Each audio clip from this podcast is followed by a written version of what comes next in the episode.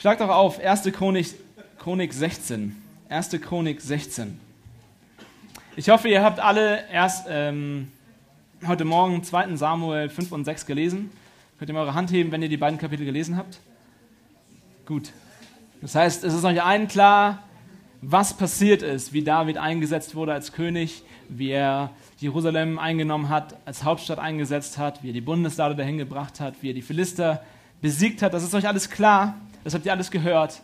Das will ich nicht alles noch 50 Mal wiederholen, sondern ich möchte zuerst 1. Chronik 16 kommen. Wenn ihr es habt, sagt Amen. Sehr gut. Ihr seid wach. Und wir lesen ab Vers 7. Damals, an jenem Tag, trug David zum ersten Mal dem Asaf und seinen Brüdern auf, den Herrn zu preisen. Stopp. Damals, an jenem Tag, trug David zum ersten Mal dem Asaf und seinen Brüdern auf, den Herrn zu preisen. Das hier, was hier in 1. Chronik 16 jetzt passiert, ist ein wichtiger Moment, ist ein wichtiger Tag, ist eine Riesenparty. Ihr habt das gesehen in 2. Samuel 5 und 6, ihr habt gesehen, was für eine fette Party dort passiert. Das Volk freut sich, es siegt gegen die Philister, es setzt David als König ein, all diese Sachen passieren, die Bundeslade kommt und sie feiern.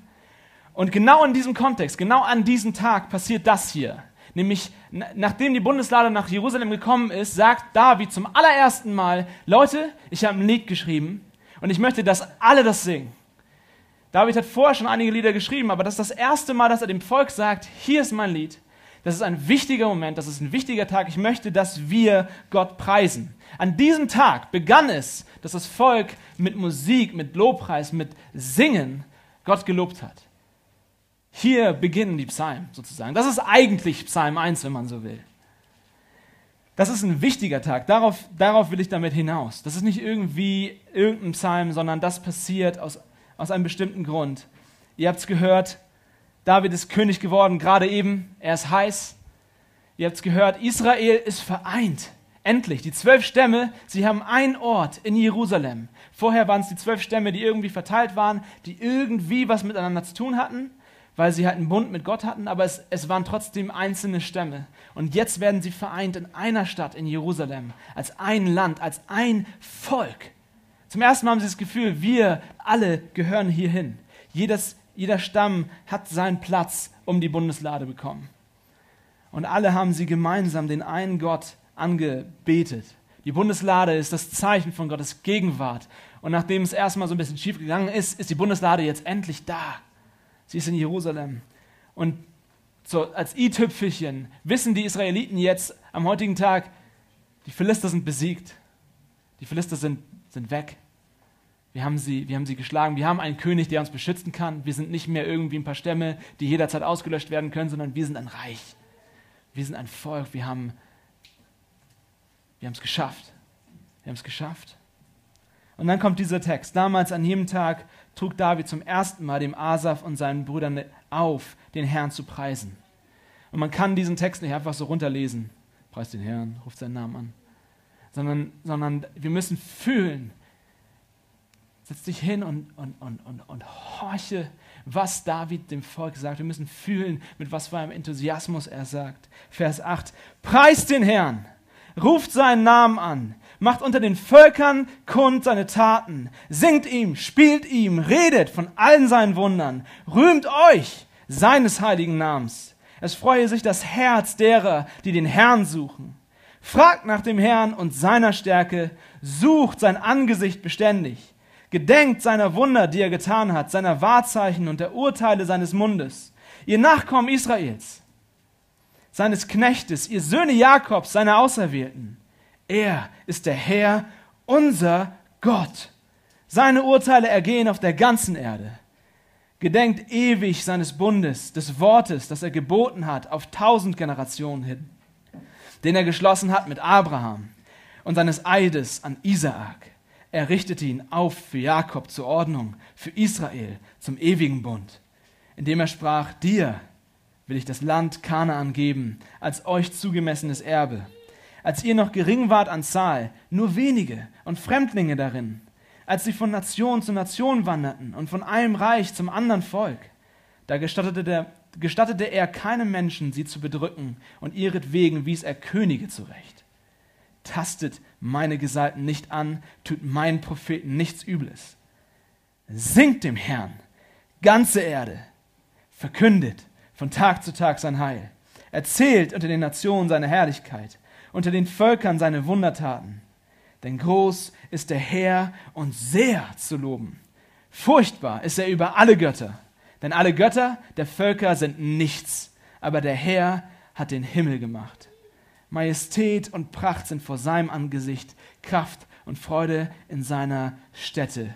Gebt dem Herrn, ihr Völkerstämme, gebt dem Herrn Ehre und Macht, gebt dem Herrn die Ehre seines Namens, bringt Speiseopfer und kommt vor sein Angesicht, betet den Herrn an in heiliger Pracht.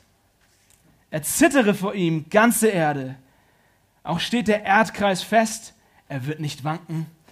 Es freue sich der Himmel und es jauchze die Erde und man sage unter den Nationen, der Herr ist König. Es brause das Meer und seine Fülle. Es jauchze das Feld und alles, was darauf ist. Dann werden jubeln die Bäume des Waldes vor dem Herrn, denn er kommt, die Erde zu richten. Preist den Herrn, denn er ist gut, denn seine Gnade währt ewig. Und sagt, rette uns, Gott unserer Rettung, und sammle und befreie uns aus den Nationen, dass wir deinen heiligen Namen preisen, dass wir uns rühmen deines Lobes. Gepriesen sei der Herr, der Gott Israels, von Ewigkeit zu Ewigkeit. Und alles Volk sprach Amen und lobte den Herrn. Es ist ein großer Tag. Es ist nicht irgendein Tag. Und was ich uns heute zurufen will, was, mein, was meine Kernbotschaft heute ist, ist, ist dir zu sagen, preis den Herrn, ruf seinen Namen an, sing ihm, spiel ihm, für all diese Sachen ein, lob Gott. Loben wir Gott, denn wir sind durch Jesus Gottes Volk, an Gottes Ort und der Gottes Herrschaft in Gottes Gegenwart. Du sollst Gott loben.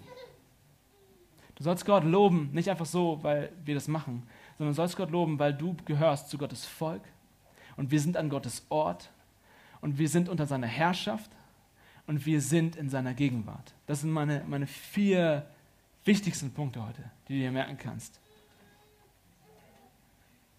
Das Ding ist, dieser Psalm ist ein, ein Puzzlestück in einem riesigen Bild. Es gibt ein riesiges Bild, was die ganze Bibel umfasst. Und in einer gewissen Weise will ich heute mit euch im Prinzip so die große, grobe Story der Bibel einmal durchgehen, um euch zu zeigen, wie dieser Psalm, wie dieser Tag, wo David als König eingesetzt wurde, wie der überhaupt in die Bibel passt, wie, wie, der, wie das ganze Leben Davids eigentlich in die große Geschichte passt. Und dazu müssen wir einfach anfangen, da wo alles anfängt, in 1. Mose.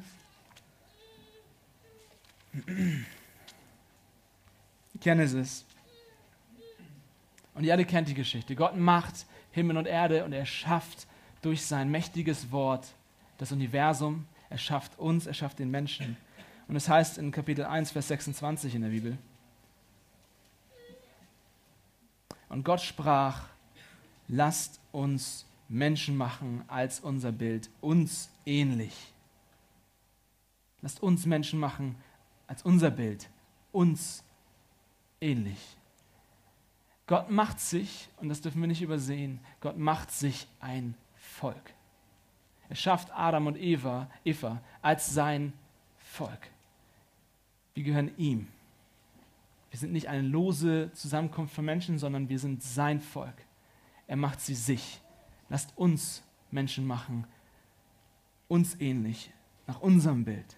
Er macht sich ein Volk.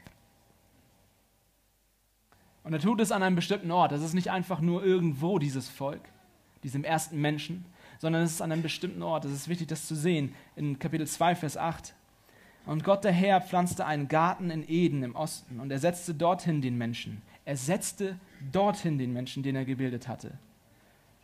Und Gott der Herr ließ aus dem Erdboden allerlei Bäume wachsen, begehrenswert anzusehen und gut zur Nahrung und den Baum des Lebens in der Mitte des Gartens und den Baum der Erkenntnis des Guten und Bösen.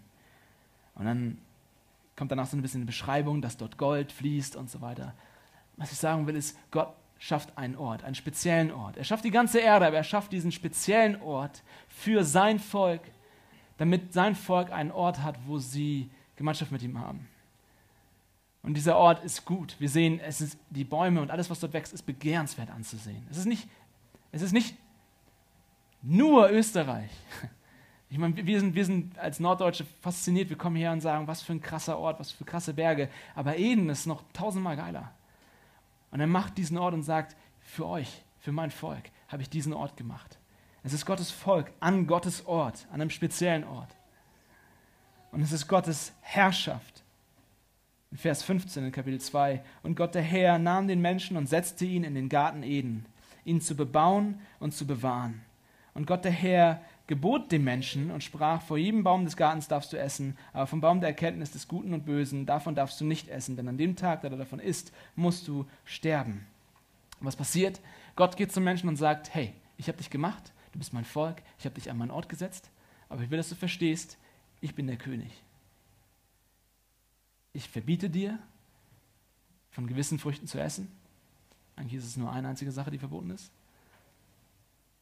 Aber trotzdem, er verbietet und er gebietet. Er sagt, geh und mach dir die ganze Welt zum Untertan. Bewahre die Welt, erforsche die Welt, geh in die Welt, bebaue die Welt. Geh. Gott ist der König. Er, er hat die Autorität über den Menschen und er kann ihm sagen, was er zu tun hat und was er zu lassen hat. Es ist Gottes Volk, an Gottes Ort, unter Gottes Herrschaft. Seht ihr das? Und es ist in Gottes Gegenwart. In Kapitel 3, Vers 8. Da ist der Sündenfall schon passiert, lasst euch nicht verwirren. Aber trotzdem sehen wir hier etwas darüber, wie es im Garten Eden war.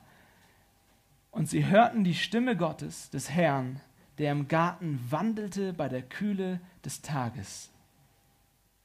Stell euch das vor, Adam und Eva sind im Garten Eden. Und es ist der genialste Platz auf Erden. Es ist der beste Platz auf Erden. Aber es wird alles getoppt dadurch, dass Gott dort spazieren geht. Gott geht dort spazieren. Gott ist dort anwesend. Du kannst, du kannst ihn greifen, du kannst, du kannst zu ihm gehen und sagen, Gott, wie ist eigentlich das und das? Gott, wie hast du dir das und das gedacht? Und er ist da und er antwortet. Er ist gegenwärtig. Das ist der beste Platz auf Erden. Gott ist gegenwärtig. Es ist Gottes Volk an Gottes Ort und der Gottes Herrschaft in Gottes Gegenwart. Und es ist alles harmonisch. Es ist alles harmonisch.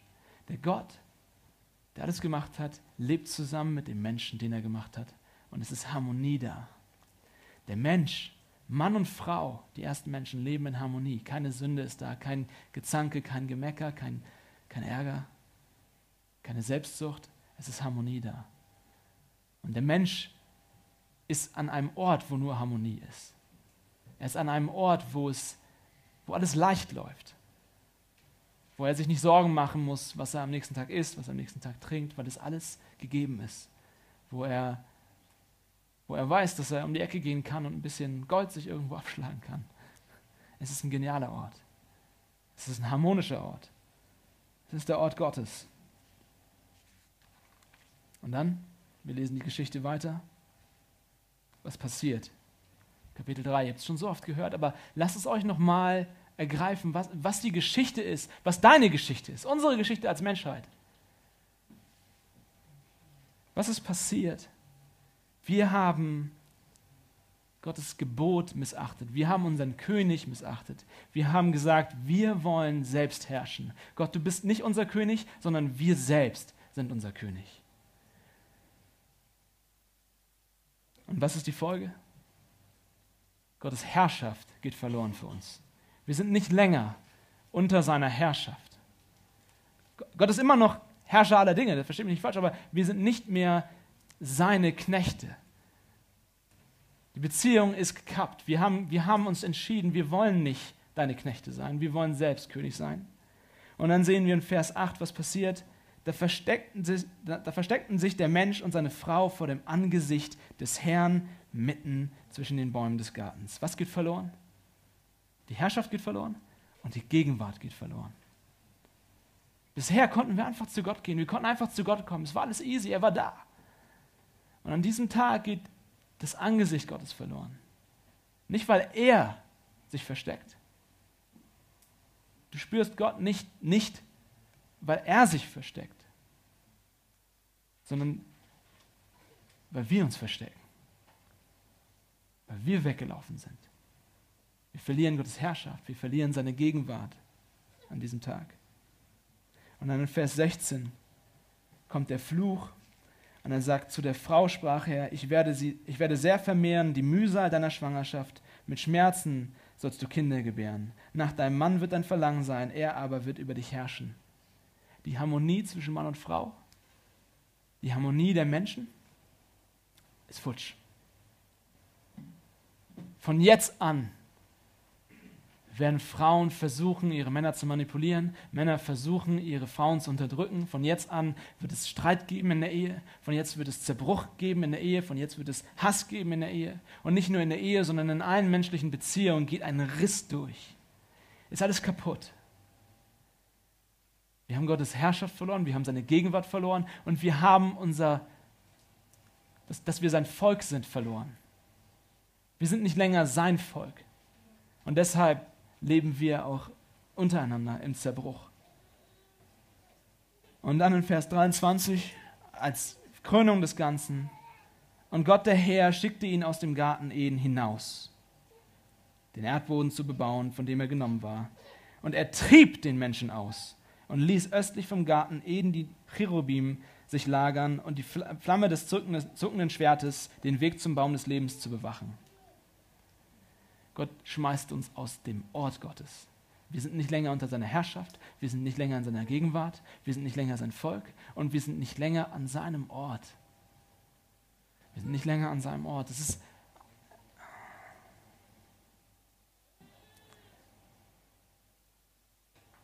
der schrecklichste Tag in der Geschichte. Seitdem ist es versperrt. Wir können nicht zurück an den Ort Gottes.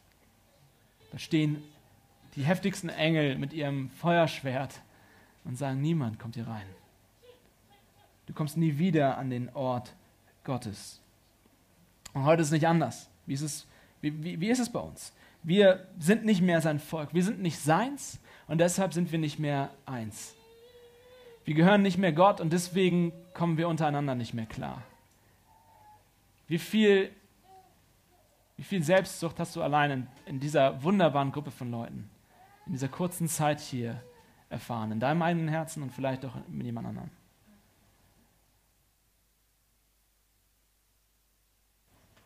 Jeder weiß, wovon ich rede. Jeder weiß, dass du, wenn du nach Hause kommst, in irgendeine Familie kommst, in der Zerbruch ist, du weißt, dass du vielleicht in eine Schule kommst, wo, wo Leute gehänselt werden, fertig gemacht werden, ausgeschlossen werden. Du weißt, dass du in, eine, in ein Umfeld kommst, wo wir nicht sagen können, hey, wir sind, wir sind ein Volk, wir sind sein Volk, wir gehören ihm und wir sind alle zusammen.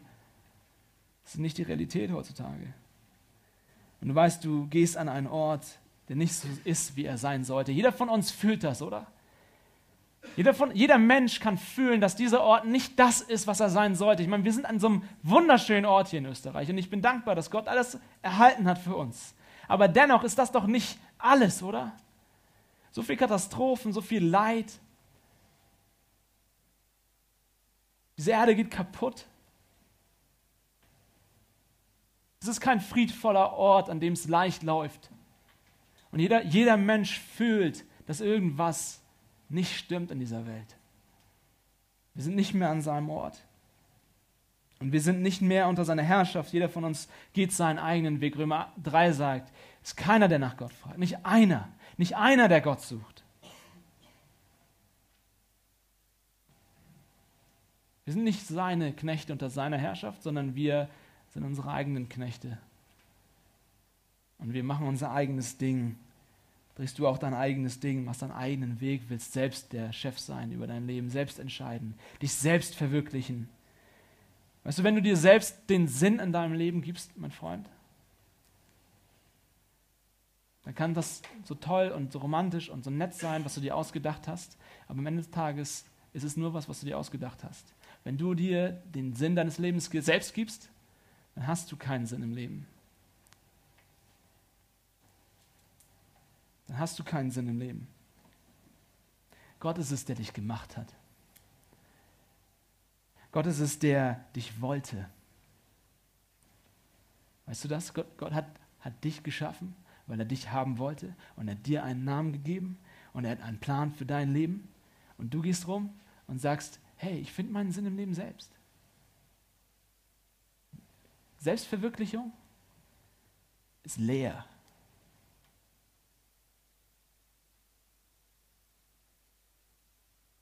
Ist nichts wert. Oh, ich bin so stark und ich mache mein eigenes Ding. Gott hat so was Besseres, so was viel Besseres für dich. Nichts, nichts Größeres gibt es, als tief im Herzen zu verstehen, Gott wollte mich und Gott hat einen Plan mit mir. Das gibt dir einen Drive im Leben, das gibt dir einen, einen Rückhalt im Leben, den du, den du nicht begreifen kannst. Wenn du verstehst, ich bin gemacht aus einem Zweck, mit einem Sinn. Und wir leben nicht in seiner Gegenwart. Wie oft stehe ich irgendwo und in einem Moment denke ich, oh cool, wie Gott das alles gemacht hat. Und im nächsten Moment denke ich, Gott, wo bist du überhaupt? Wo ist Gott? Ist, als wenn wir ihn verloren hätten. Als wenn er weit weg wäre. Wo ist Gott?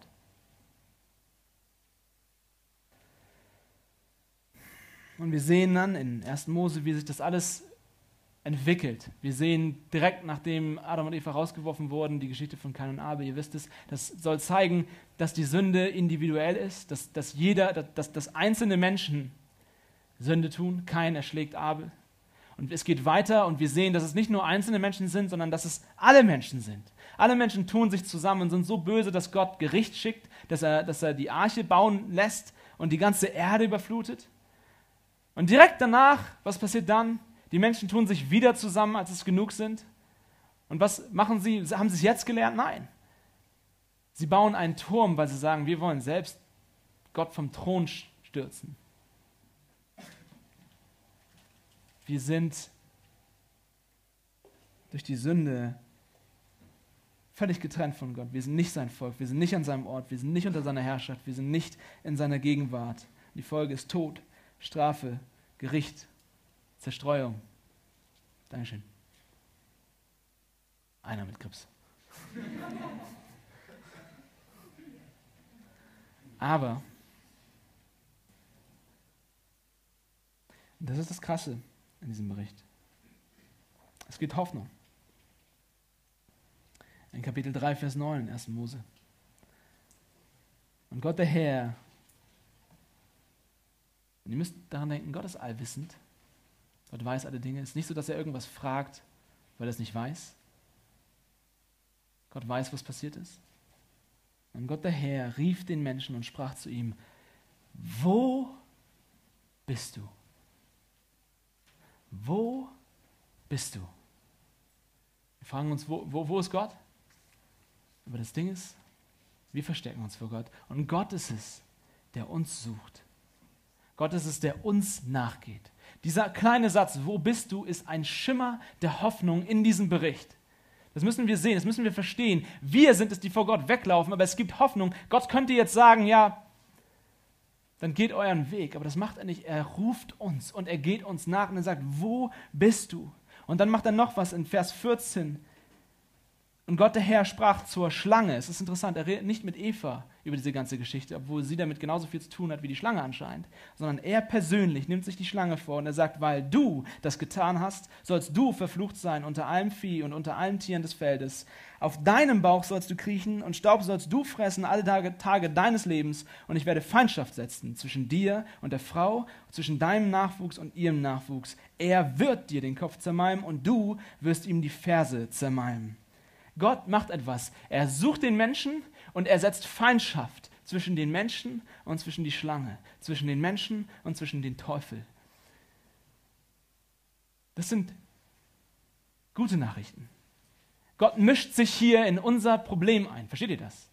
Wir, du bist vor Gott weggelaufen. Wir hatten die Möglichkeit, sein Volk an seinem Ort, unter seiner Herrschaft, in seiner Gegenwart zu sein. Aber wir sind weggelaufen. Und er geht uns nach und er macht unseren Feind zu seinem Feind. Versteht ihr das? Er macht unseren Feind zu seinem Feind. Und ihr kennt die Geschichte, es geht weiter und diese ganze Geschichte baut sich auf und irgendwann kommt es zu Abraham Und Abraham bekommt die Verheißung, Abraham, ich möchte aus dir ein Volk machen, an einem bestimmten Ort, wo ich der König bin und wo ihr mir begegnet. Er gibt ihm Hoffnung. Er gibt ihm eine Verheißung. Und dann, nach langen, langen, langen, langen, langen Jahren, all diese Kapitel, guckt, wie viel dazwischen steckt, kommen wir dann zur 1. Chronik 16. Und es ist so viel passiert. Das Buch, der Exodus ist passiert, das Volk Israel ist entstanden, die sind aus Ägypten raus und das Volk denkt, yeah, jetzt kommen wir ins Land und dann die ganze Geschichte von Josua geht darum, wie sie ins Land reinkommen und das Land einnehmen, aber es läuft irgendwie alles nicht so richtig wie geschmiert. Das Volk rebelliert immer wieder gegen Gott. Und dann kommt das Buch der Richter und es geht mal auf und mal ab, mal auf, mal ab. Und man denkt, hey, das Volk Israel, es ist wieder ein Volk, versteht ihr? Es ist wieder sein Volk. Gute Nachricht.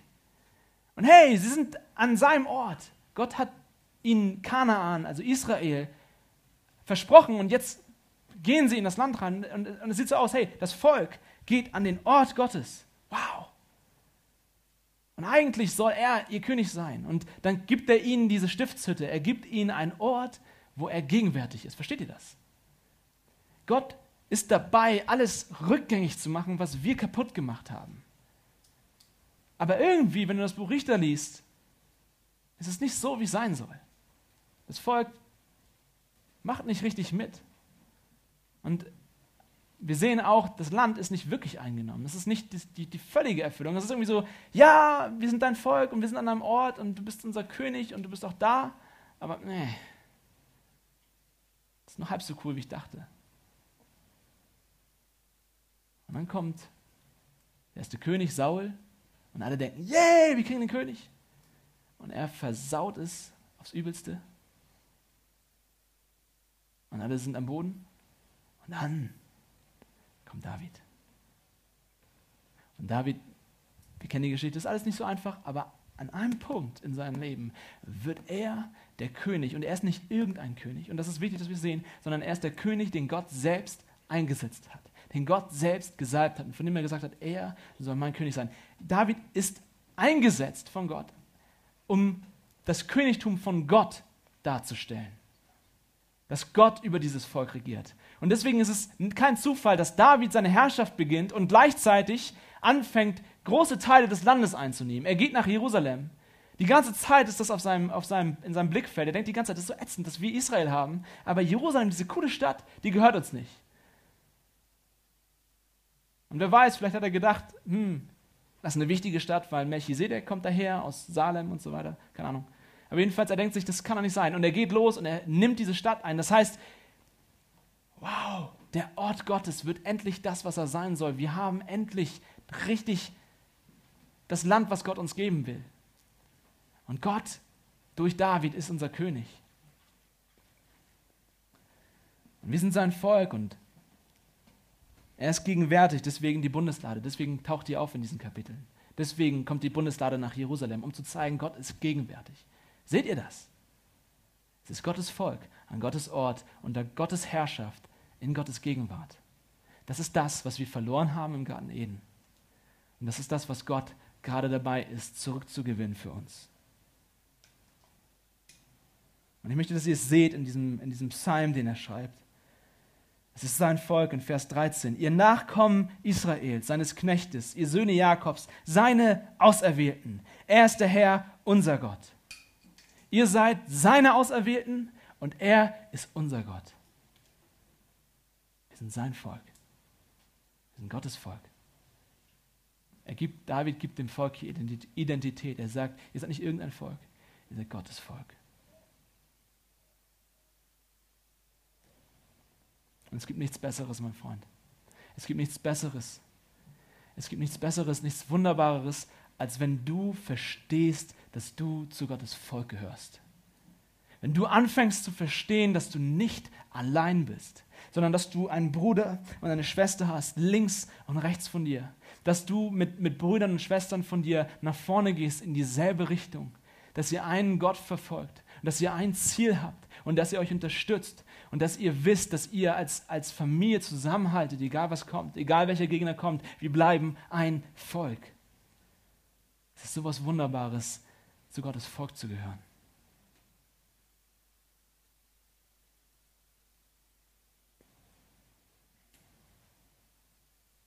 Wahres Glück findest du nicht im Club. Wahres Glück findest du nicht in deiner Clique. Wahres Glück findest du nicht in der Anerkennung deiner Kollegen bei der Arbeit. Egal welche Gruppe, egal welches Setting, du findest dort kein Glück. Gott möchte, dass du zu seinem Volk gehörst. Gott möchte, dass du zu seinem Volk gehörst.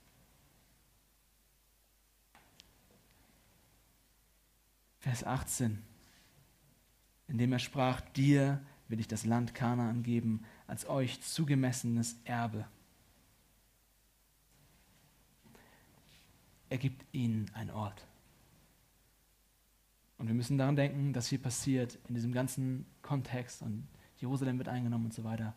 Sie, sie sind dort und preisen Gott, als die Lade nach Jerusalem kommt und er erinnert sie daran, Gott hat euch diesen Ort gegeben. Ist nicht irgendein Ort, Gott hat euch diesen Ort gegeben. Und es gibt nichts Besseres, es gibt nichts Wunderbareres, als wenn du verstehst, dass du, wo du bist, genau richtig bist. Wenn du verstehst, dass du an Gottes Ort bist.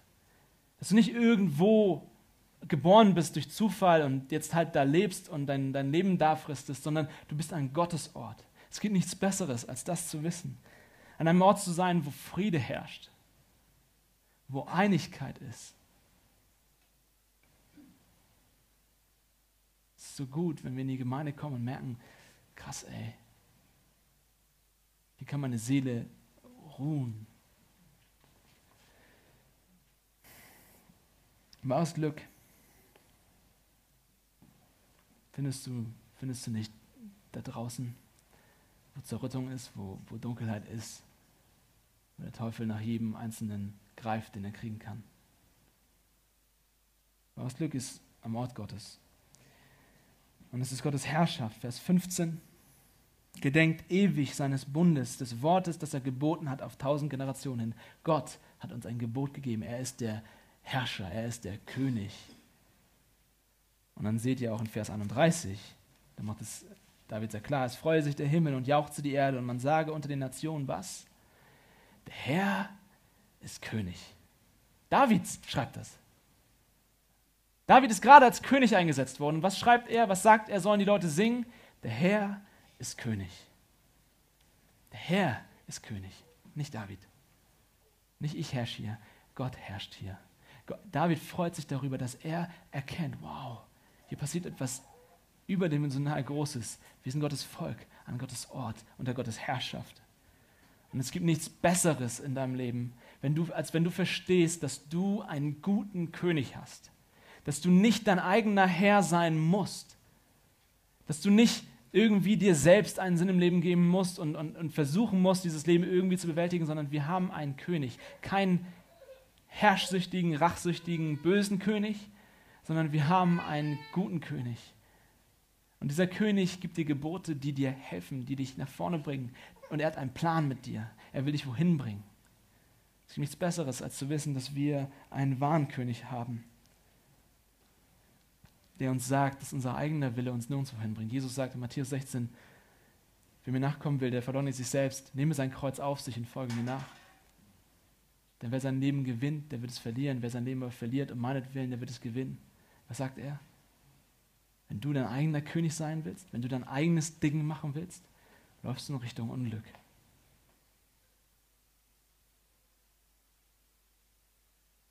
Es gibt einen guten König, einen vertrauenswürdigen König, einen liebevollen König, einen König, der auch unser Hirte ist,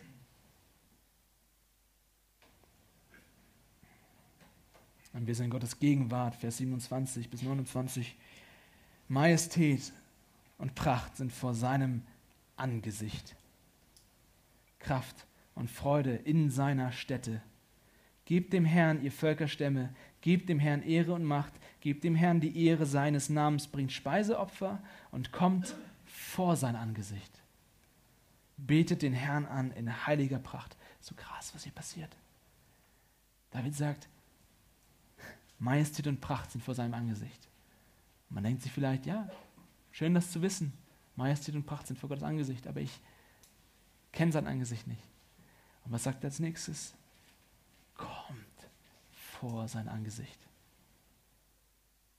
Er lädt uns ein, kommt vor sein Angesicht.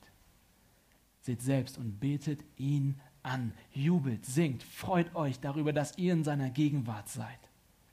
Es gibt nichts Besseres in deinem Leben, als dass du in die Gegenwart Gottes kommst. Wenn du verstehst, dass er nicht fern, dass er nicht irgendwo da hinten ist, sondern dass er jetzt hier ist. Weißt du, dass Jesus jetzt hier ist? Er ist gegenwärtig. Und es gibt nichts Besseres, als wenn du das merkst, wenn du das fühlst. In den Liedern, die wir singen, in den Gebeten, die wir sprechen, in der Andacht, die wir halten. Und wir alle wissen, wie das ist heutzutage. Die, die Gegenwart Gottes scheint uns fern und deswegen stopfen wir dieses Loch, dieses riesige Loch, was wir alle haben, mit irgendwas anderem. Es müssen nicht immer Drogen sein, mit denen wir uns betäuben. Wir betäuben uns vielleicht auch mit Filmen oder mit Serien oder mit sonst was, mit irgendwelchem Kram, der uns ablenkt. Warum müssen wir uns so viel ablenken, Leute? Weil da ein Loch ist, was gestopft werden will. Gottes Gegenwart fehlt uns.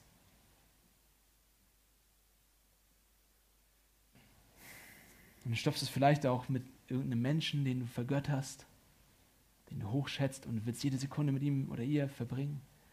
Aber auch das wird dich nicht erfüllen. Das ist Gottes Gegenwart, die wir brauchen. Und so beschreibt dieser Psalm, beschreibt David an diesem großen Tag das Königreich Gottes. Das Königreich Gottes, wie ich es definiert habe, Gottes Volk an Gottes Ort und der Gottes Herrschaft in Gottes Gegenwart das ist, was hier passiert. Und das Coolste ist, sogar die Feinde werden besiegt, sogar die Philister werden besiegt. Ja, wir sind Gottes Königreich und wir haben keine Feinde mehr. Oder?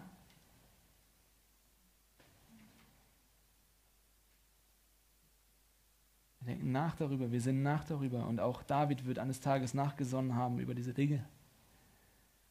Und er wird gemerkt haben, irgendwas habe ich verpasst. Wir haben die Philister geschlagen. Aber was ist mit dem alten Feind? Was ist mit dem alten Drachen? Was ist mit der alten Schlange? Was ist mit dem Teufel? Hat Gott nicht gesagt, dass er ihn vernichten will? Philister sind kein, kein Gegner. Das ist noch ein viel größerer Gegner. Und wir alle wissen, wie es ist. David versagt irgendwann. Und David bricht auch seine Bünde mit Gott. Und Salomo macht es auch nicht viel besser letztendlich. Und wir wissen alle, das Reich bricht auseinander. Es gibt ein Nordreich, ein Südreich. Und es läuft alles drunter und drüber. Und das Schlimmste passiert, ein feindliches Heer kommt und führt die Juden ins Exil. Das Land wird ihnen genommen. Und sie werden zerstreut.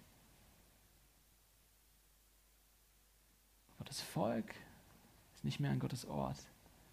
Ist auch irgendwie nicht mehr unter Gottes Herrschaft, ist auch nicht mehr in Gottes Gegenwart. Der Tempel ist zerstört.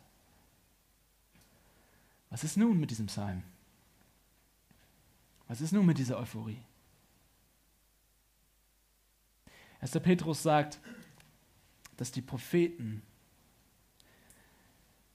also im Prinzip das ganze Alte Testament, dass sie wie eine Lupe, wie, wie mit einem, mit einem, ja, einer Lupe versucht haben, zu nachzuforschen, zu gucken, zu suchen. In 1. Petrus steht, sie suchten und forschten, damit sie den Tag sehen können, damit, damit sie verstehen können, wann der große Tag kommt, wo Gott endlich erfüllt, was er hier nur angedeutet hat. An diesem Tag, wo David sein Psalm geschrieben hat, hat Gott etwas angedeutet, etwas, einen Schatten gegeben von etwas, was sich dann aber noch erfüllen würde. Und die Propheten, sie suchen durch das ganze Alte Testament hindurch, sie suchen danach, dass Gott wieder sein Volk zu sich zieht, an seinen Ort, in seine Gegenwart, unter seine Herrschaft. Und sie suchen und sie suchen und sie suchen. Und dann kommen wir irgendwann zum Matthäus-Evangelium. Das erste Buch im Neuen Testament. Und ich möchte, dass ihr das seht. Ich möchte, dass ihr das erkennt. Ich erzähle das alles nicht ohne Grund, sondern ich möchte, dass ihr Gottes großen Ratschluss erkennt und, und ihn preisen könnt. Jubeln könnt darüber, was er für euch getan hat. Ich möchte, dass ihr seht, dass Matthäus nicht einfach nur so eine Geschichte über Jesus erzählt, sondern er hat einen Zweck, einen Grund, warum er das erzählt. Vers 1 im Matthäus-Evangelium, erstes Kapitel. Buch des Ursprungs Jesu Christi. Das ist das Buch über Jesus Christus. Und jetzt erklärt er, wer er ist. Des Sohnes Davids. Des Sohnes Abrahams. Und dann geht er durch ganz viele Namen durch und dann sagt er in Vers 17, nachdem er all die Generationen durchgegangen ist, er erzählt nochmal durch und sagt, so sind nun alle Geschlechter von Abraham bis zu David 14 Geschlechter und von David bis zur Wegführung nach Babylon 14 Geschlechter und von der Wegführung nach Babylon bis auf Christus 14 Geschlechter. Matthäus möchte uns etwas sehr, sehr klar unterstreichen, dass wir das nicht übersehen. Er, er, er zieht eine Linie, verbindet die Punkte wie beim Malen nach Zahlen und sagt, Jesus ist die Erfüllung von dem, was David nur angedeutet hat. Er ist der Sohn Davids, der Sohn Abrahams. Abraham hat die Verheißung bekommen, David hat es fast erfüllt. Jesus ist derjenige, der es erfüllt. Und er geht durch, durch sein ganzes Evangelium, zieht er diesen Gedanken durch. Jesus verkörpert Israel. Jesus verkörpert das Volk. Das Volk ist nicht mehr irgendwie tausend Leute, sondern es ist Jesus verkörpert das. Wir sehen das als Kind, jeder kennt die Weihnachtsgeschichte, die Familie muss nach Ägypten fliehen und später dürfen sie, nachdem Herodes tot ist, wieder zurück nach Israel, ja? Wisst ihr alle. Warum ist das so? Jesus verkörpert Israel und er macht die Geschichte Israels nach, so wie das Volk Israel fliehen musste nach Ägypten und von Ägypten wieder zurück nach Israel. So muss Jesus nach Ägypten und von Ägypten wieder nach Israel. Und damit nicht genug. Später wird er versucht in der Wüste. Und wie lange wird er versucht? 40 Tage. So wie das Volk 40 Jahre in der Wüste war, ist Jesus 40, Jahr, 40 Tage in der Wüste. Jesus im Matthäus-Evangelium verkörpert das Volk. Und er bringt, er beginnt das Reich. Wir müssen das sehen.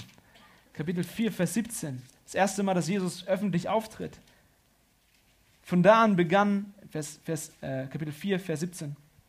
Von da an begann Jesus zu predigen und zu sagen, tut Buße, denn das Königreich der Himmel ist nahe gekommen. Das Königreich Gottes, von dem ihr träumt, Gottes Volk, an Gottes Ort, in Gottes Gegenwart, und Gottes Herrschaft, all das ist jetzt da. Ich beginne das. Ich bringe das. Und dann die Bergpredigt, Kapitel 5 bis 8 in Matthäus Evangelium, ist nicht irgendwie, oh, Jesus war so ein toller moralischer Lehrer, was ihr in der Schule lernt. Jesus hat ganz tolle Sachen gesagt, so Glückskeks, Weisheiten, sondern Jesus tritt hier auf als der König. Was macht er? Er nimmt das Gesetz und er sagt, ich lege das Gesetz aus. Er sagt immer wieder diesen selben Satz. Ihr habt gehört, dass zu den Alten gesagt ist. Ich aber sage euch. Jesus sagt nicht irgendwie, hey, im Alten Testament ist das und das passiert, sondern er sagt, ich sage euch. Er beansprucht die Autorität, unser König zu sein. Und dann geht es weiter, er, er, er kommt vom Berg runter, die Bergpredigt ist vorbei und das, was passiert, es kommen Menschen mit Krankheiten zu ihm, die blind sind, es kommen Lahme zu ihm, es kommen Besessene zu ihm und was macht Jesus? Er heilt sie und er befreit sie, einen nach dem anderen. Das soll anzeigen, es soll uns zeigen, dass Jesus das Reich Gottes in diese Welt hineinbringt. Es bricht hinein in diese Welt. Dämonen müssen fliehen. Krankheit muss fliehen. Versteht ihr? Das, was wir in Eden hatten. Frieden, Ruhe. Jesus bringt es den Leuten wieder. Der Ort ist kaputt, aber überall, wo Jesus hinkommt, wird es wieder heil. Seht ihr das?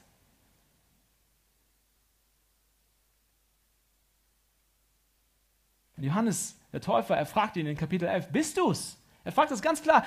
Jesus, ich bin im Gefängnis, ich will nur wissen, bist du derjenige, der kommen soll? Und Jesus antwortet ihm genauso. Er sagt, siehst du, was passiert? Lahme können gehen, Blinde können sehen, Dämonen werden ausgetreibt, Gefangene werden frei. Was denkst du? Ich bin's. Ich bin's. Ich bringe das Königreich zu euch.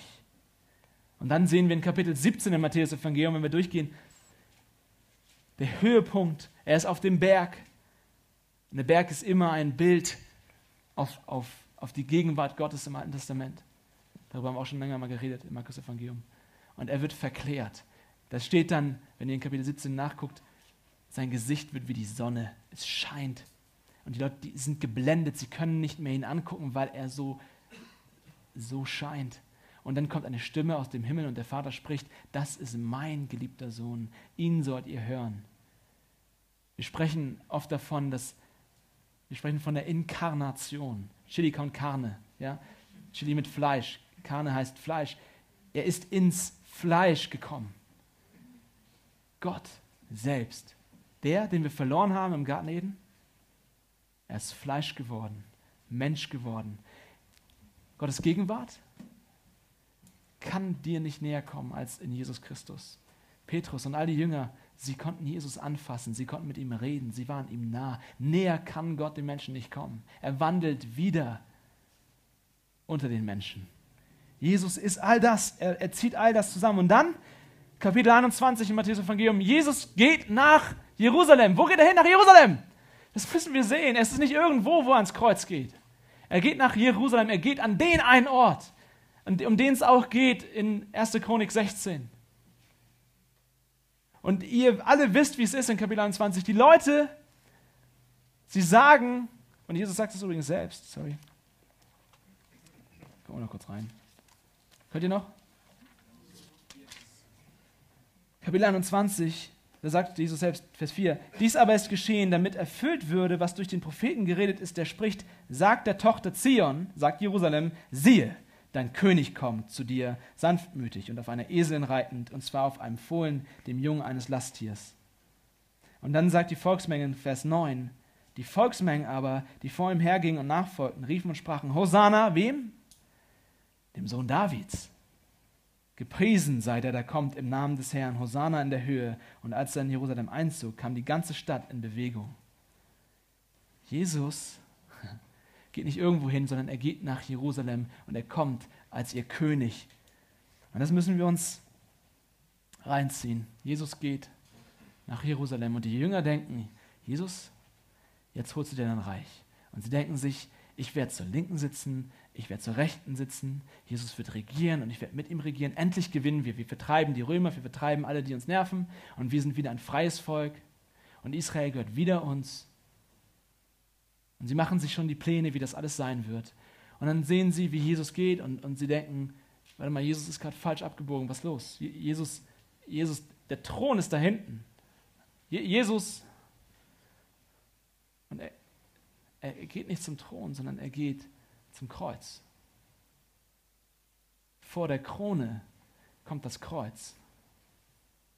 Vor der Krone kommt das Kreuz. Jesus geht woanders hin, als sie erwarten. Es passiert etwas Dramatisches. Er ist, kurz, ist so kurz davor, König zu werden, Herrscher zu werden. Aber es gibt noch, und wir erinnern uns an David, es gibt noch einen letzten Feind. David kann die Philister besiegen, Jesus könnte die Römer besiegen, aber es gäbe noch einen letzten Feind. Und Jesus ist gekommen, um diesem einen Feind die Stirn zu bieten. Bevor wir Gottes Volk, bevor wir an seinen Ort, bevor wir unter seine Herrschaft, bevor wir in seine Gegenwart kommen können, muss Jesus das tun, was David nicht imstande zu tun war. Er muss nicht nur die Philister zerstören, er muss der Schlange den Kopf zertreten, er muss den Teufel besiegen, die Hölle, den Tod, die Sünde. Und Jesus geht ans Kreuz. Jesus, der König, die Gegenwart Gottes, der, der das Volk verkörpert. Er geht in Jerusalem ans Kreuz. Der König selbst. Gottes Gegenwart im Fleisch. An dem Ort Jerusalem. Vor dem Volk und für das Volk wird gekreuzigt. Und das ist die Ironie große Ironie dieser riesigen Geschichte. Kann sich, kann sich irgendjemand diese Geschichte ausdenken? Kann irgendein Mensch über die Jahrhunderte geplant haben, so eine Geschichte zu schreiben? Die Ironie ist, der, der dort am Kreuz hängt und als König verspottet wird. Sie haben, sie haben ein Schild an sein Kreuz geheftet und worauf, worauf steht, dass er der König der Juden ist. Aber sie schreiben es aus Spott über ihn. Und sie geben ihm eine Krone aus Dornen aber sie, sie, sie geben ihm keine Krone, um ihn zu huldigen, sondern sie machen es aus Spott über ihn. Und die Römer, sie werfen sich sogar nieder vor ihn und beten ihn an, aber sie meinen es nicht ernst, sondern sie machen es aus Spott. Die große Ironie ist, der, der dort als König verspottet wird, ist wirklich der König. Ist wahrhaftig der König. Und er ist dort, um den Teufel zu besiegen, um ihn zu zerschlagen, um dir und mir Triumph zu geben. Halleluja. Durch Jesu Tod bricht Gottes Reich, Gottes Königreich in diese Welt. Das, was David nur angedeutet hat, erfüllt sich in Jesus Christus. Durch Jesus Christus, und damit will ich abschließen, sind wir Gottes Volk. Bist du Gottes Volk. Die Kirche, die Gemeinde Jesu Christi ist das neue Volk Gottes. Weißt du das? Verstehst du das? Hast du begriffen, dass das nicht einfach ein Zusammenschluss ist von Leuten, die sagen, es ist cool, sich in einem EV zu, zu vereinigen und, und irgendwie was zusammen zu machen, sondern das, wo du Teil von bist, das ist Gottes Volk. Das ist das, was wir verloren haben im Garten Eden. Das ist, dass du Brüder und Schwestern hast, die mit dir gemeinsam wohin gehen. Und er hat dich gesetzt in dieses Volk, damit wir das Licht der Welt sind. Jesus sagt, dass eine Stadt auf dem Berg, eine Stadt auf dem Berg, so wie Jerusalem eine Stadt auf dem Berg ist, dass sie nicht verborgen bleiben kann. Dass ein helles Licht in die Welt geht von uns aus. Wenn du zu Gottes Volk gehörst, bedeutet das, dass wir anders sind als diese Welt. Da draußen herrscht Dunkelheit, aber durch unsere Liebe, durch unsere Einigkeit, die wir haben, dass wir all unseren Neid, all unseren Hass, unsere Selbstsucht, dass wir sie ablegen und dass wir unseren Bruder vor uns stellen, unsere Schwester vor uns stellen. Dadurch zeigen wir der Welt, dass es ein Volk gibt auf dieser Erde, das Gottes Volk ist. Und du bist an Gottes Ort. Wir verstehen, ich hoffe, ihr, ihr checkt das alle, dass nicht Israel länger der Ort Gottes ist. Wenn du sagst, ich fahre ins heilige Land, das ist toll, da ist bestimmt richtig schön alles zu sehen, aber der, der Sand ist derselbe wie hier. Das ist kein heiliger Boden. Jesus sagt, wo zwei oder drei in meinem Namen versammelt sind, da bin ich mitten unter ihnen. Weißt du, wo der Ort Gottes ist? Da, wo du bist, mit deinen Brüdern und Schwestern versammelt. Wir bringen das Reich Gottes überall hin, wo wir sind. Und gerade jetzt in diesen Tagen denke ich viel darüber nach, was ein Zuhause ist. Und die letzten zehn Jahre war das hier mein Zuhause, diese, diese, diese Jugend, diese Gemeinde. Und es ist was Wunderbares, wenn du weißt, an diesem Ort ist mein Zuhause und auf dieser Welt habe ich ein Zuhause. Aber das Ding ist, Leute, wir müssen anders, wir müssen größer denken. Unser Zuhause ist nicht Hamburg oder Österreich oder sonst was. Unser Zuhause ist überall da, wo Gott uns hinsetzt, weil jetzt gehen wir in die ganze Erde und die ganze Erde gehört ihm und wir füllen das, die ganze Erde mit seinem Reich. Wenn ihr in der Apostelgeschichte mal guckt, was passiert dort, es ist wie in Richter das, oder in Josua, wo das Land eingenommen wird. Apostelgeschichte ist im Prinzip die gleiche Geschichte. Die Apostel gehen los in die ganze Welt und sie nehmen Land für Land ein. Stadt für Stadt nehmen sie ein. Überall, wo sie hinkommen, bringen sie das Reich Gottes hin. Bringen sie den Ort Gottes hin. Ich fordere euch heraus, denkt größer und geh in diese Welt und bring ihnen den Ort Gottes. Lasst uns ihnen zeigen, dass wir ein Volk sind, das einen Gott hat und dass wir einen Ort haben, überall, wo wir sind. Und wir sind unter Gottes Herrschaft. Du und ich, wir sind Gottes Knechte unter seiner Herrschaft. Jesus ist in den Himmel gefahren und wo hat er sich hingesetzt? Zur Rechten Gottes auf seinen Thron. Und auf diesem Thron sitzt er heute und er regiert sein Reich, er regiert dich. Und ich frage dich, lebst du, du sagst du, du bist Christ, aber lebst immer noch unter deiner eigenen Herrschaft? Lebst du immer noch für dich selbst? Oder verstehst du, dass Jesus so einen guten Plan für dich hat, den besten Plan für dich hat? Hör auf, dein eigenes Ding zu machen. Such ihn. Er ist dein König, er wird dich nicht fehlleiten. Andi geht am längsten mit ihm von uns allen und ich glaube, er kann bestätigen, er hat uns nie, er hat ihn nie fehlgeleitet. Ich gehe seit zehn Jahren mit ihm und er hat mich nie fehlgeleitet. Er ist ein guter König. Und wohin er mich führt, da gehe ich hin. Und wir sind, und das ist das Schönste daran, wir sind in seiner Gegenwart. Es gibt keinen Tempel mehr, weißt du das? Vorhang ist zerrissen, weißt du das? Ist dir das klar? dass es nicht mehr diesen einen Ort gibt, wo nur die Bundeslade ist und da musst du hingehen, damit du vor sein Angesicht treten kannst, sondern Gott hat dir selbst seinen Heiligen Geist geschenkt. Er selbst, Gott wohnt in deinem Herzen, wohnt hier drin. Gott kann dir nicht näher kommen. Gottes Gegenwart ist hier. Verstehst du das nicht? Du kommst hier hin und wir preisen Gott und wir singen einfach, wir singen Lieder von ihm, aber es passiert was, was Größeres. Ich habe mit meinem Gebetspartner darüber gesprochen und er hat mir gesagt, wie geflasht er ist, wenn er hier Lobpreis macht und merkt, dass Gott da ist. Ist es nicht so, Jan? Wo bist du? Bro. Ist es so? Du kommst, du kommst hierher und du merkst, Gott ist da. Du gehst in dein Zimmer und du betest ihn an, du nimmst sein Wort und liest es und du merkst, Gott ist da. Gott ist gegenwärtig. Und du bist in der Schule und du redest mit Leuten und du merkst, Gott gibt dir Worte, die du selbst nicht finden kannst. Du merkst, Gott ist gegenwärtig und er gibt dir Kraft, für sein Reich zu arbeiten. Sein Heiliger Geist ist in dir drin. Leute, lasst uns das in Anspruch nehmen.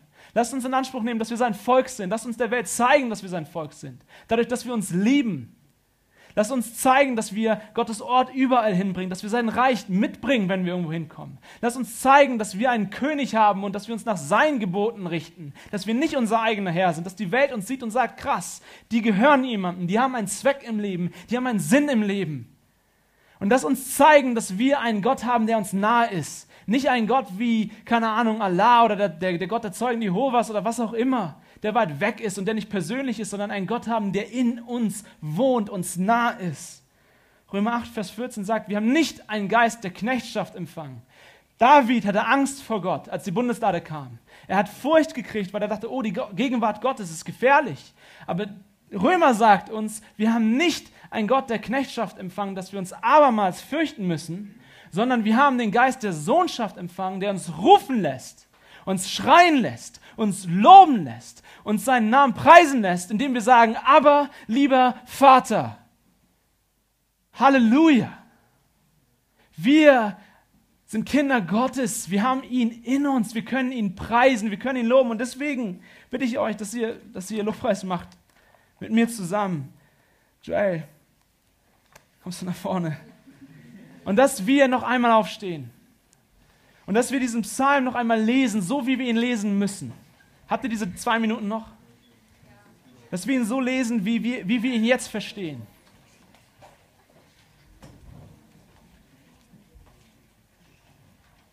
Dass wir verstehen, welchen Weg Gott genommen hat, um uns zu ermöglichen, dass wir Gottes Volk sind, an Gottes Ort, unter seiner Herrschaft, in seiner Gegenwart.